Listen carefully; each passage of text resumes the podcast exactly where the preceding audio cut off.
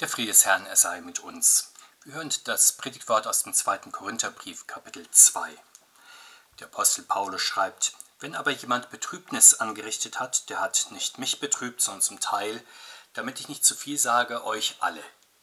Es ist aber genug, dass derselbe von den meisten gestraft ist, so dass ihr nun ihm desto mehr vergeben und ihn trösten sollt, damit er nicht in allzu große Traurigkeit versinkt. Darum ermahne ich euch, dass ihr ihm Liebe erweist. Denn darum habe ich auch geschrieben, um eure Bewährung zu erkennen, ob ihr gehorsam seid in allen Stücken. Wem aber ihr etwas vergebt, dem vergebe ich auch, denn auch ich habe, wenn ich etwas zu vergeben hatte, es vergeben um euretwillen vor Christi Angesicht, damit wir nicht übervorteilt werden vom Satan, denn uns ist wohl bewusst, was er im Sinn hat. Der segnen uns diese Worte. Amen. Wir haben hier eine relativ kurze Notiz des Apostels über eine Streitsache in der Korinther Gemeinde vor uns. Insgesamt war die Gemeinde dort ja sehr gespalten in die verschiedensten widerstreitenden Gruppen und Richtungen. Es gab dort offenbar unter Abwesenheit des Apostels einen sehr unschönen Vorfall. Wir wissen nicht genau, was eigentlich geschehen ist, ob eine Beleidigung, eine üble Nachrede, eine Kampagne oder sogar Empörung oder ein ernstes theologisches Zerwürfnis oder noch anderes mehr. Jedenfalls war klar, dass das nicht nur eine persönliche Angelegenheit zwischen dem Beleidiger und dem Beleidigten war, die nun privat zwischen den beiden zu klären war und geklärt werden konnte. Offenkundig ging es um eine weitergehende Streitfrage der Verkündigung und der Theologie, die den Apostel Paulus als Verkündiger der Gemeinde auch mit betraf, aber natürlich nicht nur ihn, sondern auch die Gemeinde, sodass es nicht nur um einen Ärger gegangen ist, den der Apostel dann mit dem betreffenden Gemeindeglied zu klären hatte, sondern es ging um eine Frage offenbar, die die gesamte Gemeinde nun bewegen musste, selbst wenn sie sich emotional nicht allzu sehr verwickeln ließ. Der Apostel selbst wollte die Frage nicht auf der emotionalen Ebene behandelt wissen, sondern sachlich. Wir kennen solche Problemlagen ja durchaus auch aus unseren Gemeinden heute. Wir wissen, dass manche Menschen Streitfragen gerne personalisieren und zum Beispiel auf den Pfarrer oder andere Personen, exponierte Personen in der Gemeinde zuspitzen, etwa aus dem Kirchenvorstand. Schließlich ist ein Pfarrer eine exponierte Figur in der Verkündigung. Kritik macht sich daher auch an ihm und seiner Lehre, bisweilen auch in seinem Leben fest. An ihm arbeiten sich manche Menschen gerne ab. Bisweilen wird er zu einer Projektionsfläche, durchaus auch aus unsachlichen Gründen. Und in dieser Situation ist es wichtig, dass die treuen Seelen einer Gemeinde dann klarsichtig und besonnen handeln, so wie das in Korinth der Fall war, also sich nicht heraushalten oder gar wegducken, weil man merkt, dass es nun unangenehm, vielleicht sogar persönlich wird. Es geht vielleicht vielmehr darum, den sachlichen Kern einer Kritik aufzunehmen und zu behandeln, das ist dann nicht nur die Sache des jeweiligen Verkündigers, sondern der Gemeinde insgesamt, vor allem wenn es sich um eine bedeutende Frage der christlichen Verkündigung und des christlichen Lebens handelt. Da kann ja eine Gemeinde nicht gleichgültig bleiben, als sei das dann nur ein Spezialproblem des Pfarrers, sondern sie muss ein Interesse daran haben, hier eine Klärung herbeizuführen. Und dafür gibt es neben der Verkündigung insgesamt in der Gemeinde, ja in besonderer Weise auch den Kirchenvorstand, in dem wichtige Fragen aus der Gemeinde besprochen werden können. Sehen wir nun weiter, wie die Korinther sich dieser Streitsache angenommen haben. Wir erfahren wiederum keine Details, wer mit wem über was gesprochen hat, nur die Hauptsache des Ausgangs, nämlich der Beleidiger, nennen wir ihn mal so, ist von der Mehrheit der Gemeinde gestraft worden. Und wie genau das geschehen ist, darüber geben andere Stellen im Neuen Testament Auskunft, die uns einen Einblick geben in die Praxis der urchristlichen Gemeinde in solchen Auseinandersetzungen. Vielleicht ist er nach vergeblicher Ermahnung von den anderen einfach gemieden worden oder sogar förmlich aus der Abendmahlsgemeinschaft ausgeschlossen worden. Auch heute ist es in den Gemeinden ja so, dass dort, wo in den Gemeinden keine Verständigung über den christlichen Glauben und das christliche Leben erzielt werden kann, Menschen einander meiden. Die Spaltungen in der Gemeinden werden auf diese Weise offenbar und das geht so weit, dass manche sich sogar selbst ausschließen, indem sie sich nicht mehr an der Gottesdienst und der Abendmahlsgemeinschaft beteiligen oder indem sie sogar aus einer Kirchengemeinschaft ganz und gar austreten. In sehr gefestigten Gemeinden nun mit starkem Kirchenvorstand kommt es auch vor, dass manch einer aktiv aus der Abendmahlsgemeinschaft ausgeschlossen wird, um die Einheit der Gemeinde zu befestigen und auch ein wichtiges Signal der nötigen Umkehr an manche Gemeindeglieder zu senden. Und zwar geschieht das, wenn es in guter Weise geschieht, durchaus ohne Ansehen der Person und ihrer Stellung. Erst in diesem Monat war von den katholischen Bischöfen Amerikas zu lesen, die die Kommunion denen versagen möchten, die zum Beispiel die Abtreibung aktiv befördern und auch im Gesetzgebungsverfahren weiter voranbringen, wovon dann auch sogar der jetzige amerikanische Präsident betroffen ist, das ein Beispiel für mutige Kirchendisziplin in einer Kirchengemeinde, ja sogar in ganzen Kirchen. Aber auch aus evangelischen Gemeinden ist die Übung aktiver Kirchendisziplin ja bekannt, wenn etwa Personen nicht zu Kasualien zugelassen werden, einfach weil sie die nötigen Voraussetzungen nicht erfüllen oder wenn die Gemeinde hingewiesen wird auf die Bedingungen, die erfüllt sein müssen, dass jemand in heilsamer Weise am heiligen Abendmahl teilnehmen kann, wie das auch der Apostel Paulus tut, oder anderes mehr. Es ist in der Tat ein sehr großer Segen, wenn eine Gemeinde unter dem Wort Gottes einst wird, im gemeinsamen Grundverständnis der Lehre und des Lebens, so wie es ja auch in einer Familie zum Beispiel wichtig und unabdingbar ist, dass man auf gemeinsamen Grundwerten steht oder auch für ein gesamtes Staatswesen gemeinsame Werte, Grundlagen benötigt werden und deswegen ja auch festgeschrieben sind. Problematisch wird es, wenn die Fundamente dagegen gleichgültig oder beliebig werden, dann ist offenkundig, dass der Kompass verloren gegangen ist und das kann ohne folgenreiche Schäden auch nicht vor sich gehen.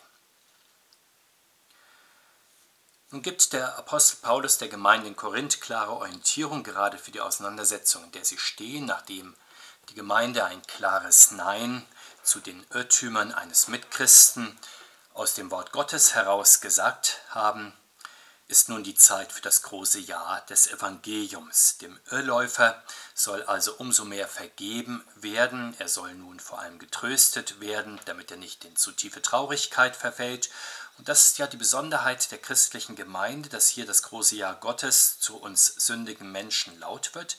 Sicher zunächst auch das Nein zu den verkehrten Wegen, aber dann das noch größere Ja Gottes, das er im Sterben und im Auferstehen seines lieben Sohnes zu uns gesprochen hat.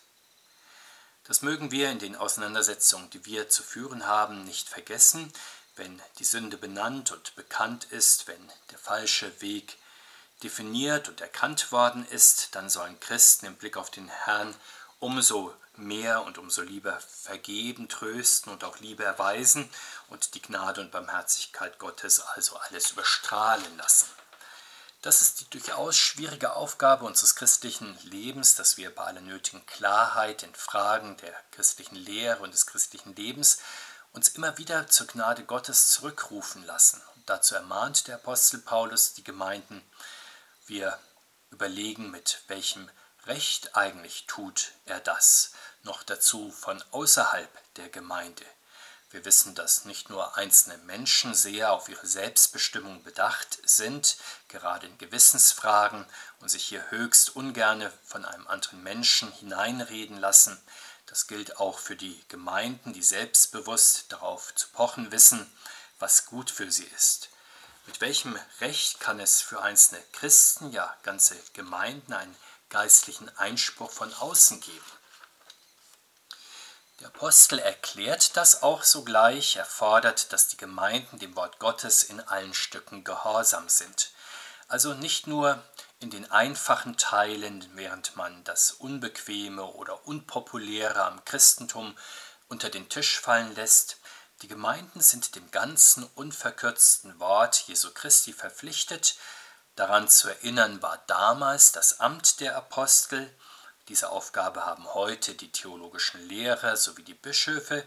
Dazu sind sie dem direkten Gemeindedienst enthoben um mit Abstand und geleitet vom Wort Gottes ein Aufsichtsamt über die Gemeinden zu führen und wenn nötig immer wieder auch zurückzurufen in den vollen und unverkürzten Hörraum des Wortes Gottes.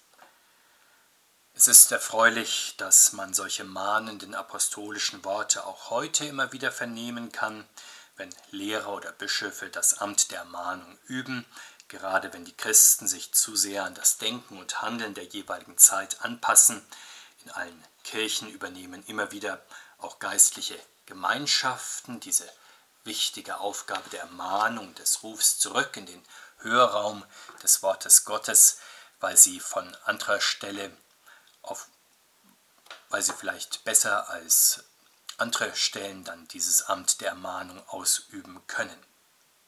Auf diese Weise also werden wir durch das Wort Gottes immer wieder in das unverkürzte Hören des Glaubens hineingerufen.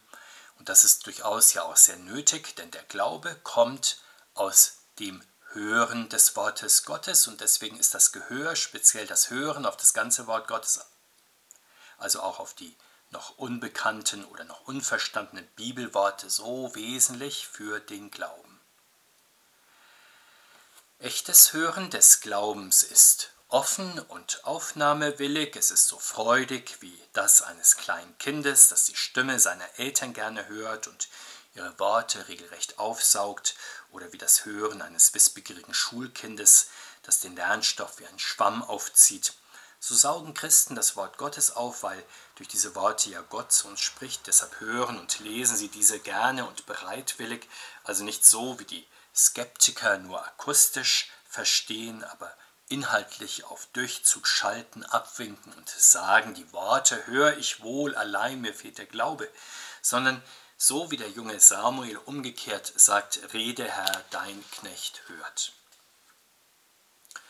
So bemüht sich das Glaubensgehör also, alle Worte Gottes zu verstehen und aufzunehmen, und auch anzunehmen, so wie man einen Schatz dreht und wendet und umsichtig bewahrt und immer wieder freudig beschaut. Wir merken, das Hören des christlichen Glaubens steht in keinem Widerspruch zur christlichen Freiheit, es sei es eine Einschränkung persönlicher Freiheit, wenn man auch noch auf das Wort Gottes hören muss, statt nur auf die Stimme des Herzens, die oftmals aber genau besehen ja sehr identisch ist mit dem, was man in unserer Welt so vor und eingesagt bekommt. Im Gegenteil, die christliche Freiheit kommt ja erst aus dem Hören des Wortes Gottes, davor ist man vielleicht scheinbar frei und selbstbestimmt, aber faktisch gefangen durch die Werte und Verhaltensweise dieser vergänglichen Welt, durch Konventionen, durch Fremdbestimmung, durch andere Menschen, durch die Last, seinem Leben selbst Sinn verleihen zu müssen durch unerkannte und auch unbewältigte Ängste. Durch das Wort Gottes dagegen wird man zur Freiheit in Jesus Christus befreit, man wird befreit vom Weg dieser Welt, der vergänglich ist, einzubiegen auf den Weg des Lebens, der ewig ist. Das ist der Weg der Gnade und der Vergebung, wie der Apostel in unserem Bibelwort deutlich macht. Nach dem bisherigen könnten wir meinen, dass das christliche Hören ein Gefälle von oben nach unten hat. Der Apostel ermahnt die Gemeinden und weist sie an, gerade in kritischen Fällen. Aber im christlichen Leben gibt es auch die umgekehrte Bewegung von unten nach oben, denn nicht in den Briefen des Apostels, sondern in der Gemeinde findet das christliche Glauben und Leben statt. Das beschreibt der Apostel ja selbst in schönen Worten, dass hier Christen zur Umkehr gerufen werden, aber auch hier die Vergebung und den Trost Jesu Christi erfahren. Das ist das wunderbare Geschehen, dass das Wort Jesu in Gericht und Gnade die Christen in ihrem Miteinander bestimmt und aufbaut. Dieses Wunder strahlt dann auch über die einzelnen Christen und Gemeinden hinaus. Es verbindet Christen in nah und in fern. Und so erfährt es der Apostel Paulus und wie er sich dem Ruf zur Umkehr angeschlossen hat, so schließt er sich dem Freispruch der Gemeinde bedingungslos an. Wem die christliche Gemeinde vergibt, dem vergibt auch er. Geradezu blind bindet er sich an den Freispruch der Gemeinde. Er funkt hier nicht herein, als brauche es für den Frieden in der Gemeinde nun auch noch seine höchst apostolische Absolution. Nein, die Vergebung, die vor Ort gespendet wurde, die ist vollgültig. Ja, er weiß seine eigene Sache in der Gemeinde vor Ort richtig und auch treuhänderisch verwaltet und wie die Gemeinde vergeben hat, so vergibt auch er um dieser Vergebung willen vor dem Angesicht Jesu Christi. Denn sogar der Herr Jesus selbst hat ja seiner Gemeinde die Vollmacht gegeben, Sünden zu behalten und zu erlassen und sogar sich selbst und höchstpersönlich ja für alle Zeiten an diesen Freispruch gebunden, der in einer Gemeinde irgendwo auf dieser Welt ausgesprochen wird, aber seine Auswirkung für die Ewigkeit hat. Da ist also von Seiten des Herrn, von Seiten Gottes, kein Kompetenzvorbehalt der übergeordneten Stelle, keine Hierarchie in der Spendung und in der Gültigkeit der Vergebung. Der Herr selbst bindet sich an das Vergebungswort seiner geringsten Diener und genauso tut es der Apostel Paulus auch. Nicht immer finden wir zu dieser Größe Katholische Christen zum Beispiel rühmen sich gelegentlich, dass sie die Kommunion von einem Bischof oder sogar einem Kardinal, ja vielleicht sogar vom Papst selbst empfangen haben. Evangelische Christen rühmen sich gelegentlich, dass sie zum Beispiel in einem Fernsehgottesdienst oder auf einem Kirchentag Bischof A oder Evangelist B oder Fernsehprediger C haben predigen hören.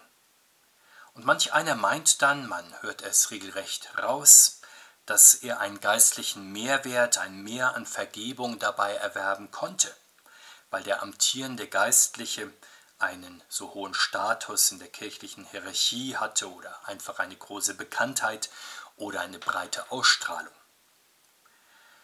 Nicht nur einzelne Christen meinen das, sondern sie werden auch gerne von manchen Amtsträgern in dieser Meinung belassen.